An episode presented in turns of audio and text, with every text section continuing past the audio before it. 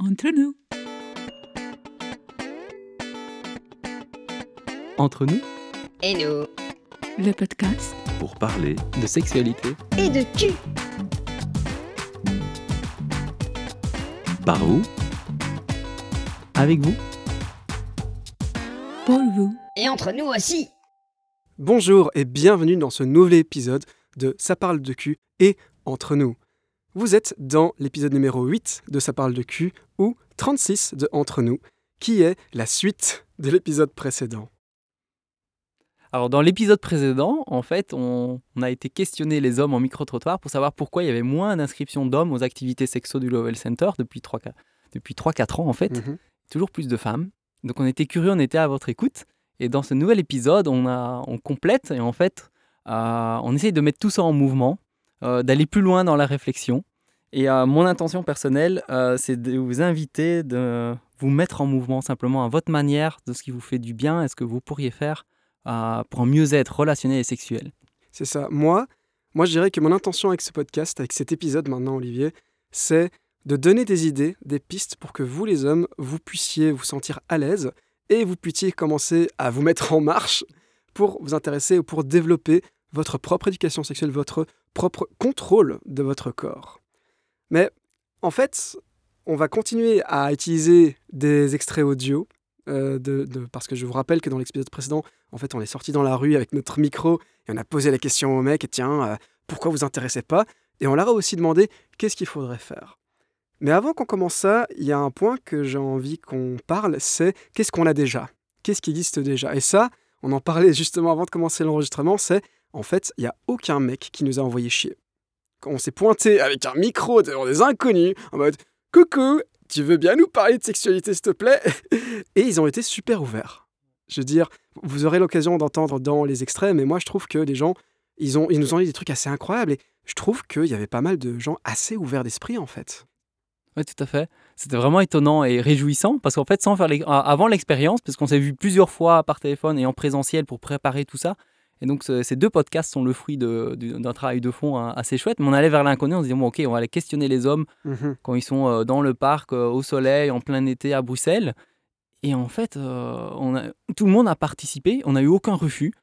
Les discussions s'allongeaient. Parfois, effectivement, on était étonné de se dire, bon, on va aller questionner les autres parce qu'en fait, on pouvait fa- facilement passer une demi-heure par personne, alors ouais. qu'en fait, on, voulait avoir un maximum aussi de, de témoignages. Et en fait, quasi, la plupart des témoignages apportaient des tonalités différentes.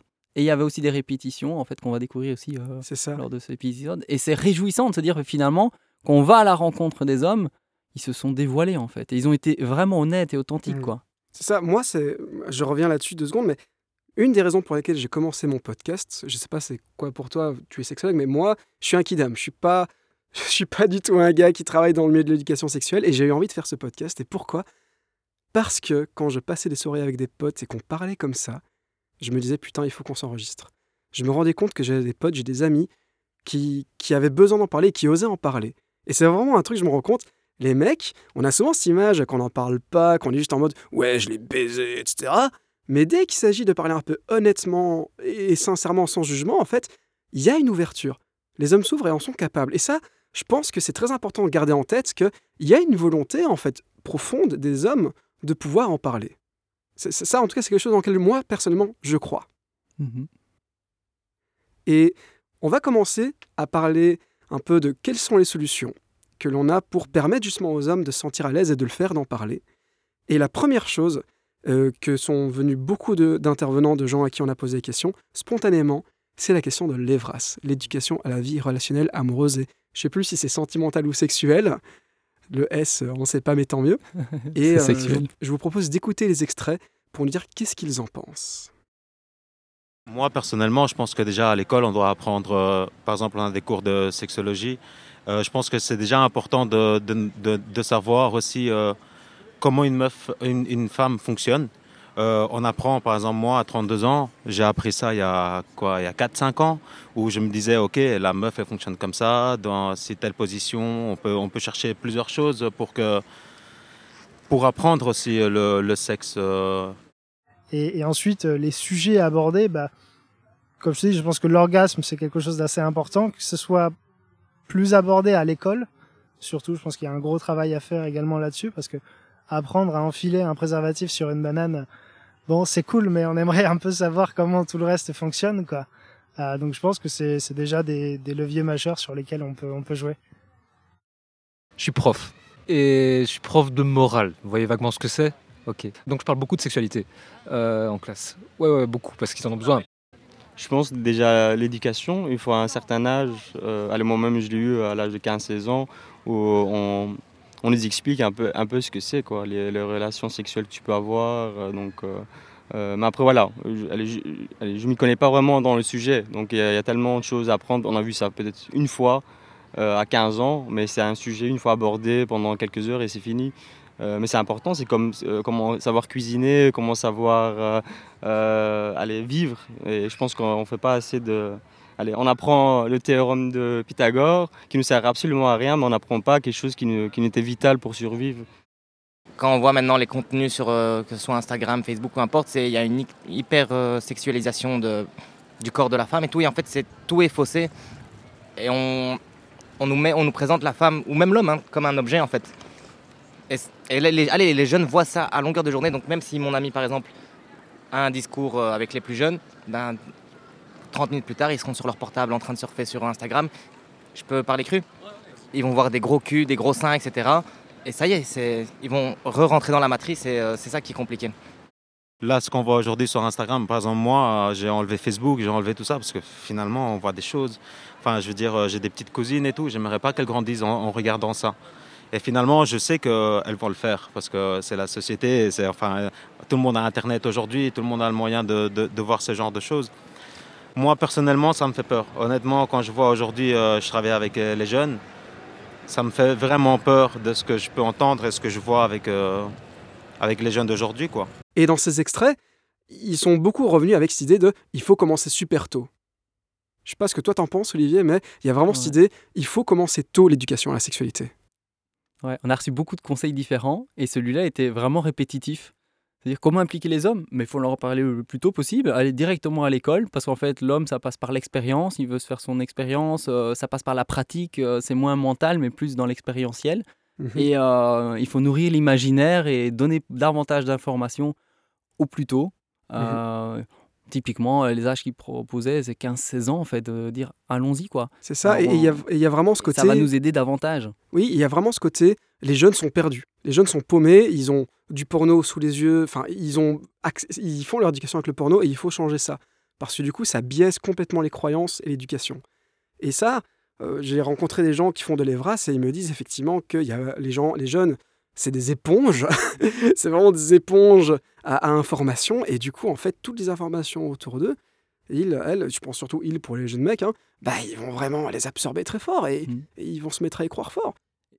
Et tant que les réponses reçues dans les médias ou euh, les réseaux sociaux plaient et ou confortent, et que c'est confortable et que ça fait du bien à entendre, ben finalement, on va l'accepter, on va l'accueillir. Et euh, comme disait une personne dans le micro-trottoir, c'est bien de faire de l'éducation, mais en fait, quand ensuite ils retournent sur, euh, les, sur Instagram ou ailleurs, ou dans leur milieu, et finalement, euh, est-ce qu'on finalement recule en fait? Et euh, est-ce qu'on a vraiment intégré, on est pris au sérieux? Est-ce qu'ils ont compris un, un message qui, qui va vraiment les aider dans la vie et leurs relations sexuelles? Ou bien finalement euh, ils vont rester un peu dans la norme ou dans la tendance, euh, dans la mode actuelle. Mm. Et euh, ça, c'était des inquiétudes qui ont été répétées, dont un extrait le témoigne. C'est vrai que ça, je me souviens, alors, le gars, il disait, moi j'ai peur pour mes cousines, j'ai peur pour, pour les filles de ma famille, de ce qu'elles voient sur Instagram avec l'hypersexualisation et que ça devient une norme. Oui, et il y a vraiment ce côté d'être très terrifié de, de voir qu'est-ce que, qu'est-ce que ça a comme impact et qu'est-ce qu'on peut faire. Je veux dire, il y en a, je me souviens, il y en a un qui disait, euh, ouais, est-ce qu'il n'est pas trop tard même pour les vieux? Dans le sens, euh, on peut compter que sur les jeunes. Donc euh, les jeunes, on compte sur vous. Bonne chance. Et aussi, ce que je propose euh, pour les animateurs Evras, donc les gens qui font de l'éducation sexuelle, par exemple en milieu scolaire, mais pas seulement, vous pourriez poser cette question aux jeunes. Vous, dans votre génération, vous êtes unique et spécifique, les tendances actuelles sont totalement différentes. Il y a quand même beaucoup de choses qui changent euh, et rapidement. Et les femmes évoluent et s'informent de plus en plus vraiment. Et il y a un décalage, des frustrations qui vont peut-être apparaître. Mais comment vous, en tant qu'homme, vous allez vous construire de manière unique et spécifique avec votre authenticité, quoi, sans accepter ce qui est là, mais en écoutant vos vrais besoins. et euh, de créer du dialogue. Parce que c'est vrai que euh, j'ai fait plusieurs années d'Evras à l'école et, et finalement, c'est c'est pas on a tellement peu de temps, euh, on a rarement abordé cette question-là. Et Mhm. alors qu'elle pourrait être euh, quasiment euh, la, la question principale en 2022, en 2023 pour amener les hommes, parce que je pense qu'il y a énormément de besoins et aussi de créer de l'ouverture. Oui, parce que ça, pour ce qui est de créer de l'ouverture, j'en parlais, moi, j'en parlais avec mes amis. Nous allons entendre dans ces petits extraits, il y en a qui disent vraiment, ils en parlent entre potes. Ils en parlent entre potes, et pourquoi en parler à un étranger Moi, j'ai envie de dire honnêtement, à la limite, que vous n'en parlez pas avec quelqu'un externe, c'est pas grave, mais parlez-en au moins entre potes. En fait, euh, je pense qu'en tant qu'homme, on découvre le sexe euh, par, la, par la pornographie, mais aussi par des discussions qu'on a avec nos amis. Donc, on est souvent plutôt plus ouvert que les femmes. Et je pense à cause de ça qu'on n'a pas, on n'a pas besoin d'entendre un autre gars nous dire comment, comment faire l'amour à sa copine. Je pense que c'est important d'être euh, avec des gens qu'on euh, qu'on apprécie. Enfin, j'ai plus tendance à parler de, ça bah, avec mes potes. Enfin, pour nous, c'est un sujet qui est assez, euh, qui est assez, euh, comment dire, euh, débridé sur euh, ce, sur ce sujet-là. Donc, j'aurais moins tendance à en parler avec des inconnus. Franchement, parler de mes problèmes ou de je ne sais si, j'en ai, etc. J'aurais plus tendance à me confier à des amis. C'est pour ça que peut-être j'aurais pas tendance à me, à me tourner vers, euh, vers des groupes. Donc, peut-être il faudrait encourager le, le travail de groupe. Je sais pas. Il y a également le fait que il y a la création médiatique. Aujourd'hui, il y a ces podcasts que vous êtes en train d'écouter, vous êtes géniaux de nous écouter d'ailleurs, mais l'éducation sexuelle, ça peut se faire par plein de milieux. Est-ce que, est que toi, tu crois qu'on peut faire quelque chose dans l'éducation sexuelle dans Où est-ce qu'il y a encore de l'espace, d'après toi, Olivier, pour pouvoir créer des contenus, pour pouvoir éduquer? Eh bien, à la fois, euh, dans les commentaires qu'on a reçus et qu'on a Mhm. aussi, euh, on, on- on décrypte aussi, on, on lit entre les lignes, il y a le côté fun. Je pense Oui. qu'effectivement, euh, la plupart des hommes ont dit, oui, mais nous, on a envie de trucs simples, rapides, efficaces et euh, aussi fun. On veut s'amuser, on veut rigoler, euh, on veut draguer, on veut être dans la simplicité du Mhm. moment. Et c'est vrai que, quelque part, ça me donne des pistes de réflexion pour les créations du Royal Center. Comment amener davantage de fun et de plaisir, quelque chose de léger, en fait, qui est bon enfant, voilà. De prendre plaisir, d'être moins dans la réflexion, euh, de peut-être se contenter de ça, mais de déjà ouvrir le dialogue, c'est déjà puissant. C'est ça. euh, Il y, y en a qui ont parlé vraiment qu'ils regardent euh, genre du TikTok. Euh, Aujourd'hui, TikTok, c'est beaucoup connu pour euh, bah, les trucs à la con et tout, mais il y a également euh, l'Evras, il y, a des- il y a des influenceurs qui prennent, influenceuses aussi, qui prennent le lead sur TikTok. Là, on a quelqu'un qui nous a parlé de Combini, qu'il regarde des Combini. Ça devient L'éducation et la libération de la sexualité devient un sujet de plus en plus prédominant dans les médias, on va dire, mainstream ou les médias de consommation rapide pour le formuler ainsi, c'est-à-dire les trucs réseaux sociaux, les petites vidéos courtes. Est-ce que toi, tu crois que ça suffira? En tout cas, ça aide énormément au mouvement global. Et comme euh, certains l'ont dit dans le micro-trottoir, c'est aussi collectif. Il faut que le collectif change. Mais je pense qu'évidemment, l'individu, cette démarche du collec- de l'individu implique le collectif et vice-versa. Donc, je veux dire, tout est intriqué. Mhm. Et tout ce qui est fait collectivement, euh, rapide et simple, mais de qualité, évidemment, va aider. Ah, mais de garder l'ouverture, si on garde toujours cette curiosité de dire que face à quelqu'un, on, nous, on est en permanence en train d'évoluer, de changer et de s'éveiller, et l'autre aussi. Et qu'en fait, euh, l'ouverture qu'on reçoit et la simplicité, la dé- décomplexer en fait le dialogue, il faut le garder tout au long, il faut le cultiver, je pense, cette manière de décomplexer. Et de savoir qu'il n'y a jamais rien acquis, que c'est toujours en train d'être changé, qu'on peut être impacté, et qu'à travers la vie, les étapes de la vie, il y a d'autres opportunités aussi. Plutôt que les outils, il y a aussi les étapes de la vie qui sont euh, favorables aussi pour les hommes à venir euh, s'impliquer dans, les, euh, dans le fait de s'informer, d'avoir une vie sexuelle plus satisfaisante. Euh, on parle évidemment de l'Evras, à- on va dire, À l'école, ouais. à l'école, mais euh, entre autres, tu disais ben, la périnatalité, évidemment. Mais oui, ça, ça, c'est vrai que on parle beaucoup de l'éducation sexuelle à l'école, et moi je trouve qu'il y a raison.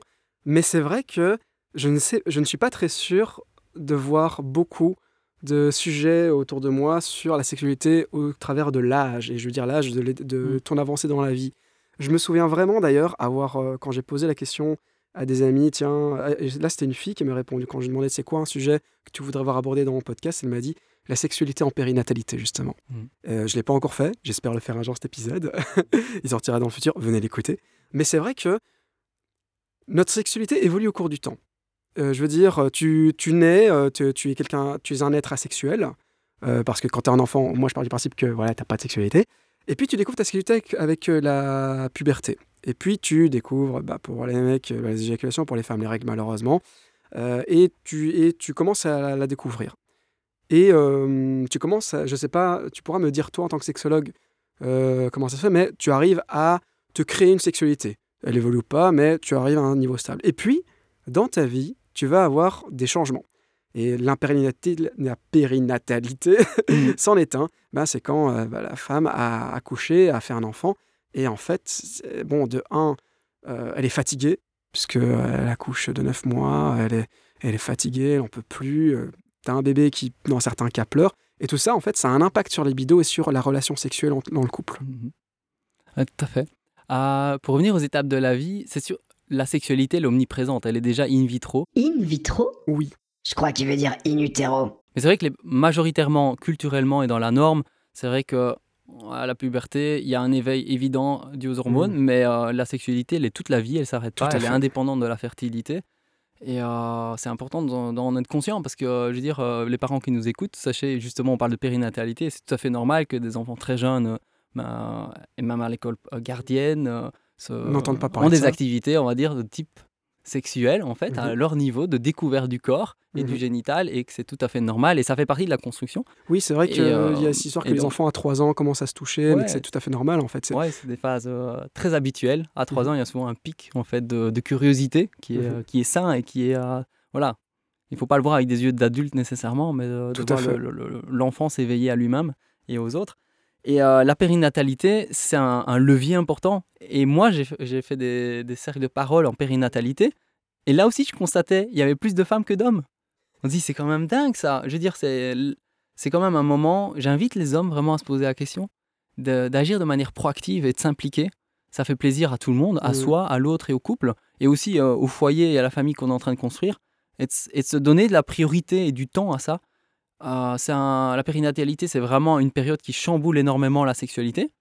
Pour Mhm. certains, c'est un booster, ça l'améliore, même s'il y a des, des- des pha- des phases de fatigue, de le bébé dort pas ou, ou de, de- simplement euh, de, de nausées ou quoi que ce soit. Mais globalement, avec les hormones ou autres, parfois c'est des très belles périodes. Pour d'autres, c'est une difficulté et on garde ça en soi et on croit que c'est mieux ailleurs ou que c'est plus simple ou que le problème c'est la femme et qu'en fait, c'est indépendamment de l'autre, c'est aussi une possibilité de s'accueillir et, euh, et d'oser en parler. Donc moi, j'invite, j'aimerais bien voir beaucoup plus d'hommes Mm. se poser des questions en périnatalité, c'est-à-dire quand ils savent qu'ils vont être parents et que la- leur compagne est enceinte, au moment, la période après l'accouchement et les premières années après, parce que c'est vraiment une période très très délicate pour les deux. Et j'aimerais vraiment que les, les hommes se, se- euh, viennent. Et puis tu parlais avec l'âge, effectivement, un autre, le- un autre moment évident, ben, on parle ménopause, andropause. L'andropause est peut-être euh, euh, pas mal questionné, il n'y a pas vraiment de consensus, mais en tout cas, il y a quand même des effets avec l'âge qui sont évidents pour l'homme. Alors, Et la les- femme, euh, ben, la ménopause arrive systématiquement. Et, et là, euh, effectivement, moi, je suis consulté par des femmes qui se posent ces questions à ce moment-là. Et alors, pour les gens qui ne savent pas, en fait, l'andropause, ça correspond à la perte de fertilité chez l'homme. Chez la femme, il y a la ménopause qui est naturellement due au fait qu'il n'y a plus de, de, ben, d'o- d'ovocytes, hein, de, d'œufs pour féconder. Chez l'homme, c'est pas le même processus, mais à un moment, tu t'es plus fertile non plus. Et ça, euh, on dirait pas, mais ça peut avoir un impact Mm. sur euh, votre rapport à la sexualité, sur votre libido. Et justement, oui, te- ton rapport à la sexualité il va évoluer. Et on en parlait avant que ça peut, soit tu peux avoir une attitude proactive, soit réactive. Et ça, j'ai envie de vous dire, les mecs, euh, si votre copine va accoucher et que vous allez rendre, vous rendez chez le gynécologue, vous vous rendez euh, chez des professionnels de santé, n'ayez pas peur de demander de façon anticipative comment faire s'il y a une baisse de libido? Comment je fais pour garder une vie sexuelle épanouie ou qui au moins me convient euh, bah, avec euh, l'impact de cette natalité? Parce que soit tu peux y essayer de prendre à l'avance, préparer, soit tu réagis au moment où c'est là. Et euh, je me souviens toujours de cette citation. On était allé à une conférence avec des sexologues qui parlaient, et il y en a un qui disait Le problème avec nous, les sexologues, c'est que les gens ils viennent toujours nous voir quand c'est trop tard. Ça m'avait Mm. tué parce que c'est vrai, il y a, euh, souvent tu, tu fais, tu fais appel à un sexologue parce que ta vie sexuelle ne va pas bien. Mais euh, n'hé- n'hésitez pas à aller faire un check-up euh, chez quelqu'un, comme tu feras un check-up à 30 ans chez le médecin, pour vérifier un peu. Et ça, tu, tu peux, on, peut y réa- on peut réagir au moment où c'est là. Mais est-ce que tu n'es pas d'accord, toi, Olivier, qu'on gagne beaucoup plus à être anticipatif que réactif sur les problèmes Ouais. que l'on peut avoir dans notre sexualité? Tout à fait. Moi, je pense que il est jamais trop tard, évidemment, mais parfois il est très tard. Mais en tout cas, j'invite vraiment à être proactif et de changer de paradigme, de manière de voir le monde et de voir euh, soi-même et la, sexualité et la relation. Dans le sens où avant, je dirais, il y a une manière de fonctionner qui est un peu euh, classique à l'heure actuelle, c'est qu'on essaye d'éviter un problème, on est plutôt dans la réaction quand il y a une difficulté, on, on agit, donc l'homme se met peut-être en mouvement, comme la femme, hein, euh, par rapport à des douleurs, des difficultés, de la souffrance, des problèmes et, ou de l'inconfort. Ok, ça peut être une motivation, mais franchement, et si on changeait de paradigme et qu'on partait du désir? Parce que mmh le désir, il est omniprésent, il est très subjectif et il est plein de vitalité et, de joie et de confrontation à, grandir et s'épanouir. Et si on, devenait acteur, qu'on rêvait notre vie, qu'on rêvait nos relations, qu'on essayait de la créer, de donner les outils, d'anticiper ce qui va arriver? Comme tu dis, à l'âge, euh, avec l'âge, parfois euh, la femme a beaucoup plus de libido que l'homme, ou l'homme voit sa libido chuter. Mais comment on anticipe Est-ce qu'on doit le subir plutôt que quelque part l'accompagner, savoir que ça va mmh arriver et qu'il y a plein de manières déjà de, d'enrichir euh, son bien-être et, euh, et donc d'agir consciemment, de se dire j'ai envie d'eux. Tout à fait. Et pas attendre qu'il y ait un problème. Parce que parfois, c'est, peut-être même un outil puissant pour les hommes. C'est que dans les témoignages, les micro-trottoirs du premier épisode, ils nous ont dit Ouais, mais euh, on est censé savoir, on a un peu de honte, on veut pas le dire, on veut pas montrer qu'on a des faiblesses. On s'en fout de tout ça, ok Ça peut être là. Mmh. Mais tu as envie de construire quoi, ton avis Et comment tu vas le créer? Et là, on ne regarde pas une approche problème où finalement on se culpabilise ou on est honteux. On dit j'ai un désir légitime, j'aimerais aller dans cette direction-là. Je pars de là. Comment, comment tu peux m'accompagner à y aller? Que ce soit vos amis, euh, n'importe quel type de thérapeute ou sexologue, osez euh, construire en fait et rêver votre relation. Si vous la rêvez, vous pourrez la créer. Si vous la rêvez pas, vous allez la subir. Vous allez être changé par les événements. Tout à fait. Ça, c'est complètement vrai. Et à ce propos, j'aimerais qu'on écoute ce petit extrait où on a posé la question à une femme tiens, euh, et si ton mec il te pose des questions et tout, comment tu réagirais Et je trouve que bah ça dit tout.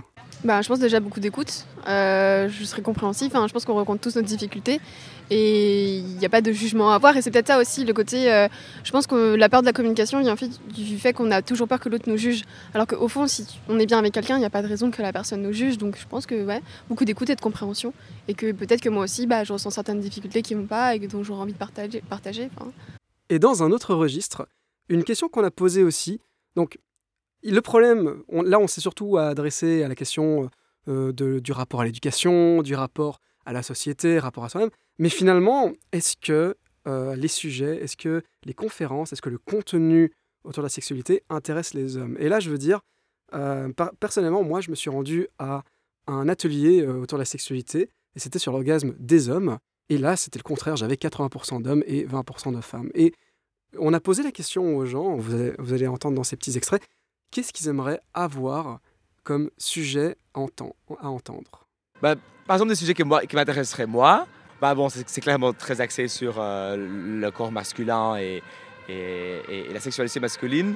Mais je dirais par exemple euh, l'évolution euh, des visions de sexe masculin, l'histoire de l'orgasme, l'importance de l'orgasme et la, et la vue sur la sexualité masculine. Tu vois? Non, mais moi je suis pas là pour là, je suis pas là pour ça. Moi j'ai envie de rigoler, m'amuser. Ouais, euh, bah, pour répondre à ta première question, c'est ça. Je pense que c'est d'une part généraliser tous ces contenus sur les réseaux sociaux, des vidéos, des choses qui sont assez accessibles. Et pourquoi pas que les hommes prennent la parole, tu vois, parce que c'est principalement les femmes qui expliquent euh, comment ça se passe, mais peut-être que le fait que ce soit des hommes qui en parlent, ça va peut-être attirer d'autres euh, d'autres garçons aussi. Mais j'ai l'impression qu'un homme gay serait beaucoup plus enclin à, participer à, ce genre de séance parce que je pense qu'on serait beaucoup plus intéressé de découvrir justement d'autres trucs, tester un peu d'autres choses et, que, que l'homme hétéro. Mais ça, c'est peut-être ma, vision moi. Mais... En fait, on a parlé de ça aujourd'hui. Donc, euh, moi, je demanderais aux hommes qu'est-ce que vous voulez, qu'est-ce que, qu'est-ce que vous kiffez sexuellement? Est-ce qu'il y a un truc parce qu'on n'est pas tous pareils. Donc, en comprenant ce qu'ils cherchent, euh, je leur proposerais ce qu'ils, genre quelque chose de mieux pour eux parce qu'on a tous des envies, comment dire, on a tous des kiffs différents. Ce n'est pas la taille qui compte, comme je dis, parce qu'il faut savoir. Voilà. Non, le sexe, ce n'est pas juste. Non, non, non, non, non, non. Mais alors, si c'est la façon de bouger, il suffirait que je fasse des cours de danse pour que les hommes viennent voir. Et ça, Olivier, je sais pas ce que toi t'en penses de quels seraient les sujets que tu pourrais proposer dans les ateliers qui s'adressent exclusivement aux hommes ou qui vraiment pourraient vraiment intéresser les hommes. Qu'est-ce que tu as en tête? Alors, Effectivement, ma première question, c'est pour ça que j'ai créé ce micro-trottoir avec toi. C'est cette motivation d'être à l'écoute et de comprendre l'unicité Parce que moi, je trouve beaucoup de passion et de plaisir à, faire des activités qui sont aussi non genrées, même si parfois on peut croire qu'elles sont genrées, elles ne le sont pas. La plupart des activités sont aussi mixtes. Et, et de dire de quoi en fait les hommes sont en quête? Dites-le nous. Moi, ça me donne envie, simplement à l'écoute, de, de faire des moments plus simples, d'être davantage dans la rue, d'être de manière informelle. Comme le micro-trottoir peut se transformer en, en moment de rencontre avec les hommes. Pendant euh, quelques années, j'ai fait le vélo sexo à Bruxelles, c'est-à-dire Mhm. que je, plutôt que de rester dans mon bureau en plein été quand il fait chaud et alors que tout le monde est dehors, mais je sors dehors avec euh, un vélo pliable, euh, un peu comme à la plage et un- une une affiche vélo sexo, avec l'accord de la police, des parcs et de la ville de Bruxelles. C'est vraiment génial. Et donc, je vais accoster les gens où je suis là et, et j'ai remarqué que c'était toujours plus facile d'aborder, enfin, quand j'ai commencé euh, ça il y a 3-4 ans, quand on est à deux, hommes et femmes, que quand j'étais tout seul. Sauf que Mmh. l'expérience que j'ai eue avec toi a vraiment changé la donne aussi, de me dire, mais en fait, là, l'accueil était spontané, naturel, facile. Mmh En plus, il y avait une contribution, comme si l'homme voulait aussi agir, pas juste Oui. réfléchir à, à quelque chose de manière un peu euh, genre la masturbation mentale, si on veut, hein, on, on peut en rigoler. Mais c'est dire non, concrètement, je contribue. Ça me fait plaisir de contribuer à ton, à ton podcast, à, à me poser des questions, à contribuer au bien-être des autres hommes, à voir comment moi je pourrais évoluer. Et donc, il y avait un dialogue très informel qui, quelque part, met les choses en mouvement. Et c'est un peu l'objectif de la SBL, c'est d'oser parler de sexualité, mettre les choses en mouvement.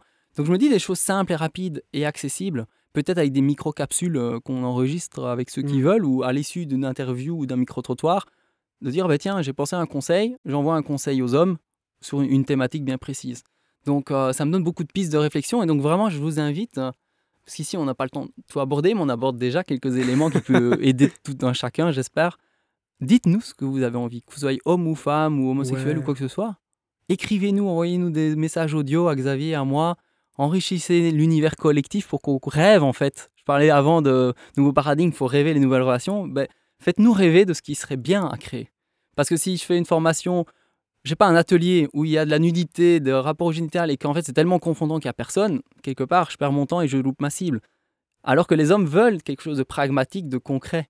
Et donc, euh, où trouver en fait euh, Il n'y a que vous qui pouvez me le dire. C'est ça. Moi, j'aimerais vraiment avoir des retours des gens, auditeurs, auditrices, surtout auditeurs du Mmh. coup, qui écoutent ce podcast pour nous dire qu'est-ce que vous auriez envie qu'on aborde. Pareil, pour moi, Mm. qu'est-ce que vous avez envie d'entendre dans ce podcast?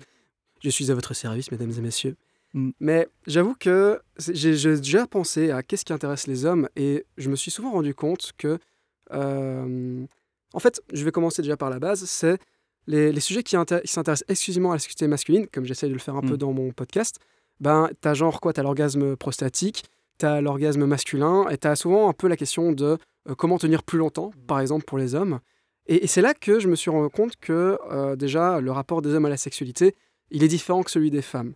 Euh, J'ai un exemple qui est assez incroyable, euh, c'est que bon, à une époque, je suivais des contenus autour de comment draguer, on va dire, hein, des pick-up artistes. Il y en a un qui s'appelait Nicolas Dolto. Et le gars, c'était le premier à avoir fait des vidéos en rue où il se faisait filmer en train d'aborder des femmes pour les séduire. Écoutez, vous en, vous en jugez ce que vous voulez, mais mon point intéressant, c'est que le même gars, maintenant, il est devenu Yann Piette sur YouTube et il fait la même chose pour les femmes. Il explique aux femmes comment, euh, comment séduire, enfin des conseils de relations aux femmes. Et alors, ce qui est hyper intéressant, c'est que c'est pas les mêmes problématiques qui sont abordées, c'est pas les mêmes sujets. Chez l'homme, il y a, y a toujours un peu ce côté euh, performatif de comment séduire les femmes, euh, comment essayer d'en pêcher au plein. Euh, là où, euh, pour ce qui est euh, de- de- des questions qu'il pose aux femmes, c'est plutôt comment faire en sorte que mon mec soit le bon, comment m'assurer qu'il s'intéresse à moi. Et donc, il y a vraiment, je crois, ce fait que aujourd'hui, euh, hommes et femmes n'avons pas le même rapport à la sexualité et donc pas les mêmes questions, pas les mêmes intérêts. Et c'est vrai que je me pose euh, aujourd'hui, on en parlait dans l'épisode précédent du fait que euh, l'éducation à la vie relationnelle, l'EVRAS, est un milieu surtout l'idée par des femmes, par euh, le mouvement du féminisme, ouverture à la sexualité, ce qui est une chose très bien. Mais je me pose la question du coup de est-ce qu'il y a une propension suffisante de sujets qui sont centrés par et pour les hommes et qui leur permettent du coup d'être pour eux et d'aborder des questions qu'eux se posent vraiment. Alors bien sûr qu'il y a des questions qui concernent les deux sexes, mais j'avoue que des fois je peux comprendre totalement que pour un homme se pointer à une conférence sur le clitoris, ça l'intéresse moins parce qu'il se dit c'est pas mon corps, ça ne me concerne pas. Je pense qu'il a un petit peu tort là quand même là-dessus, mais je peux comprendre la logique et la démarche là-dedans. Je sais pas ce que toi t'en penses. Ouais. Et euh, aussi, j'ai envie euh, d'inviter les gens à être curieux. Autant ils peuvent être curieux de leur ou, le, ou la partenaire dans leur relation. C'est plus important ce que vous n'avez pas que ce que vous savez. Et aussi, quand il y a des propositions d'activité, faites confiance aussi aux professionnels. Moi, j'ai des gens qui sont venus, ils, ont 50 ans, ils disent Ah, on a parlé du génital. Je me suis dit, je viens, mais qu'est-ce que Olivier va m'apprendre sur cette thématique Hmm. Franchement, j'ai 50 ans, j'ai déjà fait plein de fois l'amour, euh, j'ai des petits-enfants, et on va me parler du génital. Et la personne dit Ah, c'était fantastique. Je pensais pas en apprendre encore Hmm. autant. Et ça enrichit tellement mon univers. Parce qu'en fait, quand on, enrichit notre univers, notre compréhension et nos images, on change notre comportement. Il n'y a, rien à- a rien à modifier, il n'y a rien à transformer, il n'y a rien à, à, à- vouloir. euh, Il n'y a pas de réaction, il y a juste s'enrichir et se dire Purée, je peux encore apprendre, même sur les questions du génital à un âge avancé. Et c'est cette question de curiosité. Et ça peut être sur n'importe quelle thématique. Et puis, on met le pied à l'étrier, on se rend compte que. Enfin, tu me parlais du tantra, je te laisse la parole. Oui, bah oui. Ça, ça, on en parlait justement que il y a de aujourd'hui déjà. Les, on parlait justement au début de c'est quoi les avantages qu'on a, pour- qu'est-ce qui est bien. Bah, en fait, je sais pas si vous savez, le tantra, on fera un épisode aussi là-dessus. Il y en Mm. a d'ailleurs. Tu as un épisode sur le tantra sur ta chaîne, pas vrai? Euh, pas encore. J'ai Ah. euh, fait un, un podcast avec une ancienne pratiquante de tantra et j'ai l'intention de le faire ultérieurement, mais je cherche encore l'approche et le temps de le construire. Mais il viendra. Il, Ah, il est dans les... Écoutez, quand il arrivera. Mais pour les gens qui veulent savoir, le tantra, c'est ah, c'est une pratique qui vient d'Asie et qui aujourd'hui en Europe est surtout transformée un peu en approche de développement personnel par rapport à la sexualité avec une, un regard un peu sacré sur celle-ci. Et donc, tout ça pour dire que ce sont des ateliers où vous allez typiquement euh, apprendre euh, à un peu mieux relationner avec votre corps, avec votre partenaire. Euh, ce n'est pas toujours des choses sexuelles, Mhm. ne vous en faites pas si un jour vous voulez aller à un atelier. Euh, regardez pour ce qui est de tantra blanc. Mais donc, il y a de plus en plus d'hommes qui s'y intéressent. Ça, auparavant, il y a, je crois, 10 ans, euh, les, on se- les gens se plaignaient qu'il n'y avait pas d'hommes, il n'y avait que des femmes dans ce genre d'atelier. Aujourd'hui, on arrive à une certaine parité. Moi-même, pour être allé à quelques ateliers de tantra à Bruxelles pour voir, eh ben, il y avait plutôt une bonne parité. Donc, ça veut dire que ils ont réussi, dans ce milieu-là, à trouver euh, quelque chose qui intéresse les hommes, à faire en sorte qu'ils se sentent inclus et qu'ils puissent venir. Mm. Et moi, franchement, c'est tout ce que je souhaite, c'est que on puisse atteindre le même statut en général, euh, dans, dans le reste de la société, dans le reste des activités. J'aimais la phrase que tu partageais tout à l'heure euh, en disant ben, on invite les hommes à oser mettre un pied, Ouais. un pied dans un atelier de tantra, d'aller juste voir. Je trouve que c'est une belle image, c'est chaleureux, Mhm. c'est sensuel, c'est présent, c'est simple, c'est euh, aussi une expérience. Et euh, totalement décomplexé, allez voir si ça vous parle un petit peu. Parce que comme tu dis, c'est ça qui est chouette dans le podcast, on peut révéler des choses que les gens ne voient pas. C'est un peu invisible pour les gens qui ne sont pas du milieu. Mais il y a 10-15 ans, la parité était souvent une difficulté homme-femme dans, dans les inscriptions des ateliers. Ouais, qu'aujourd'hui, pareil. non, c'est vraiment là. Dans les dernières années, c'est de plus en plus facile. Et donc, il y a vraiment des tendances et des changements qui sont déjà là et, euh, et qui sont juste à, enfin voilà, à féliciter continuer et et, à- à, et à encourager aussi. Et ça fait plaisir en fait d'entendre ça. Tout à fait. Donc, un autre, Et un autre élément qui me vient à l'esprit, euh, donc, au- euh, enfin, je trouve que ça, appelle à notre idée aussi de, de, de masculin, c'est d'être un peu aventurier, d'oser, de se confronter, d'être à la rencontre de soi, et donc aller oser mettre le pied dans un atelier, en quelque chose qui nous parle. hein. Il faut quand même un désir, une motivation, quelque chose qui nous appelle, mais oser faire le pas. Je crois que c'est un énorme cadeau que vous vous faites et à tout le monde et aux gens que vous allez rencontrer, et, euh, et de me dire que aujourd'hui, en tout cas moi dans mes consultations, j'ai quasiment autant de femmes, quelque part, je ne vais pas dire qu'ils se plaignent, mais en tout cas qui constatent qu'elles ont beaucoup plus de libido que leur partenaire, ou d'hommes qui ont plus de libido que leur partenaire féminine. Euh, et j'ai très peu euh, de... Enfin, je ne peux pas faire cette constatation pour les couples homosexuels, puisque c'est totalement différent comme dynamique. hein, je veux dire, euh, Mhm. il y a un partenaire qui a plus de libido que l'autre, tout simplement. Et, euh, et par contre, je pense qu'avec le fait que la femme est actuellement beaucoup plus active, présente, créatrice, et qu'elle va vers sa souveraineté et qu'elle revendique du plaisir, de la joie et des relations de qualité, euh, ben elle attend quelque part à ce que l'homme puisse avancer aussi avec euh, main dans la main et euh, de découvrir ensemble. Et je pense que cette tendance, elle va augmenter dans les années à venir. Je pense qu'il Mhm. y aura de plus en plus dans mes consultations, certainement des femmes qui, quelque part, euh, sentent qu'elles ont plus de libido et que finalement, ben, l'homme, il y en a peut-être moins. Et qu'est-ce qui se passe si un jour je suis confronté à une femme qui a plus de libido que moi C'est plutôt. Bah, déjà, je peux vous le dire à vous les mecs, bah, c'est pas grave spécialement. C'est quelque chose à devoir arranger, mais ça ne veut absolument rien dire sur votre valeur. Sachez-le. Mhm. C'est... Donc, euh, mettez-vous en mouvement parce que euh, je pense que c'est pour se faire du bien et euh, d'éviter des frustrations qui peuvent être totalement évitées et où la relation peut être d'autant plus authentique Et euh, savoir que les femmes sont vraiment, vraiment en mouvement à l'heure actuelle. Donc, euh, autant avancer avec ce qui vous plaît, ce qui vous motive. Tout à fait. Donc, moi, je crois que c'est là-dessus qu'on va terminer cet épisode, c'est de Mm. dire, n'ayez pas peur d'essayer, de, de faire un pas dans cette direction, euh, d'apprendre si vous êtes curieux, si vous avez envie, parce que de toute façon, vous serez bien accueillis. Mhm. Croyez-moi, en général, vous serez bien accueillis. Ouais. Et je peux vous dire, à titre personnel, que, euh, bah, par exemple, oui, les- quand j'en parle autour de moi à des femmes, elles sont hyper contentes de voir qu'il y a Mm. moi ou il y a d'autres hommes qui s'intéressent à ce sujet-là. Ouais. Donc, sentez-vous invité et bienvenue à le faire. Et ça rejoint cette idée de changement de paradigme pour moi, où aller vers votre désir, c'est comme un peu comme une maison, une relation. Tiens, on dit, on ferait bien une baie vitrée, une véranda, un jardin, on ferait ceci, on ferait cela, on, on change les couleurs. C'est vivant, on a envie de se projeter, on a envie de créer l'environnement et une relation sexuelle, c'est ça aussi. C'est euh, se projeter et de la créer en fait, plutôt que d'attendre ou considérer que c'est l'autre qui va changer ou qu'on n'a rien à découvrir. Alors que je vous assure, dans la pratique, euh, tout le monde a à découvrir. hein. Bah, les professionnels comme moi, on, on- on- on reste curieux et on découvre tous les jours. Quoi. On a toujours euh, des nouvelles choses à découvrir. C'est ça, dans ta relation, tu mets ce que tu veux. Et crois-moi que commencer à choisir ce que tu mets dedans, ça te permet de la vivre pleinement et pas de la subir. Et que ce soit ta relation amoureuse ou sexuelle surtout. Mm. Parce qu'ici, on parle de cul. Eh Et ben, euh, aussi, en partie de la conclusion, si tu me permets, Oui, Xavier. je t'en prie. euh, ça m'a donné envie d'en découvrir davantage sur d'autres pays et d'autres cultures. Parce qu'ici, on fait un micro-trottoir ici à Bruxelles. Mais euh, je serais vraiment curieux de découvrir ces, ces mêmes réponses euh, si je me permettais de, de voyager à travers le monde et de poser ces mêmes questions. Qu'est-ce qui se passe dans les autres cultures, les autres pays? On va faire un crowdfunding pour financer, pour faire un tour comme ça et poser la question à tous les hommes de toute l'Europe et du monde entier.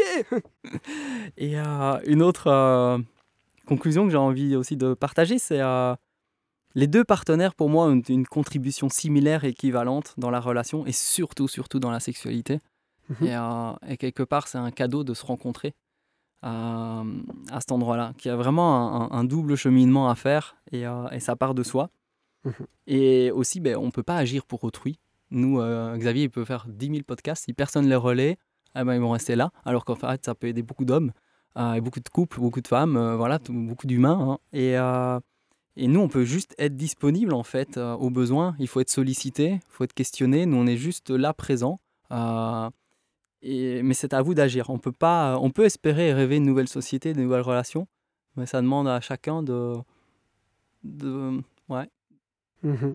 de se mettre en puissance en fait par rapport à ça. Et c'est pour ça qu'on vous demande de mettre 5 étoiles à ce podcast s'il vous a plu. Agissez, mettez-nous 5 étoiles pour nous faire montrer, monter Mm. dans les stats et que les gens écoutent et nous regardent. Ouais. Et alors, euh, un autre élément aussi dans ces élucubrations et ces réflexions qu'on a eues ensemble, euh, dans des, des éléments de conclusion pour moi, c'est de se dire qu'on a tous une intériorité hyper forte, qu'on soit, quel que soit notre genre et notre préférence et nos activités sexuelles, on a tous une intériorité ultra forte qui va tout gérer. Euh, parce qu'on a un corps, mais euh, ce qui fonctionne, c'est la tête qui va le mettre en mouvement. Et, euh, et ça, c'est vraiment quelque chose de- qui nous relie, en fait. qu'on- peu importe notre genre, qu'on soit homme ou femme, et donc décomplexer, que les hommes puissent se décomplexer, de se rendre compte qu'en fait, l'univers intérieur est ultra fondamental. Et, euh, et là, on peut se, re- se rencontrer. Peu importe notre sexe, euh, avec tous nos désirs, nos faiblesses, nos questionnements, nos incertitudes, nos maladresses, nos découvertes, notre connaissance, nos expériences. Et, et donner de la place davantage à notre intériorité dans le couple ou dans la relation. Tout à fait. Et donc c'est sur ces super belles paroles ben, qu'on va vous dire au revoir pour ce podcast, que cette superbe collaboration à deux s'achève. Mm. Ça m'a fait super plaisir en tout cas de faire ça avec toi, oui? Oui, moi aussi, j'étais super, super content et je pense qu'il y aura encore d'autres productions derrière. Mhm. Euh, c'est c'est juste magnifique, toutes les, les réflexions qu'on se fait ensemble et les possibilités de création. euh, Mhm. On a envie d'être de, de plus en plus d'hommes aussi à co-créer Ah ouais. euh, ce nouveau monde. Et je me dis, ben, plutôt que d'amplifier les normes actuelles, euh, si on cultivait notre unicité et qu'on s'entraidait entre hommes aussi à créer quelque chose qui nous convient, qu'on fasse partie prenante en fait de ce mouvement d'émancipation qui est collectif et qui est davantage, je pense, porté par la femme dans le domaine de la sexualité aujourd'hui. C'est ça. Donc on vous donne rendez-vous dans le prochain épisode de Entre nous où ça parle de cul pour découvrir la suite, pour continuer à nous éduquer et à apprendre plein de choses. Et à bien à très bientôt. À bientôt. Entre nous. Entre nous, Et nous Le podcast. Pour parler de sexualité. Et de cul. Par vous. Avec vous. Pour vous. Et entre nous aussi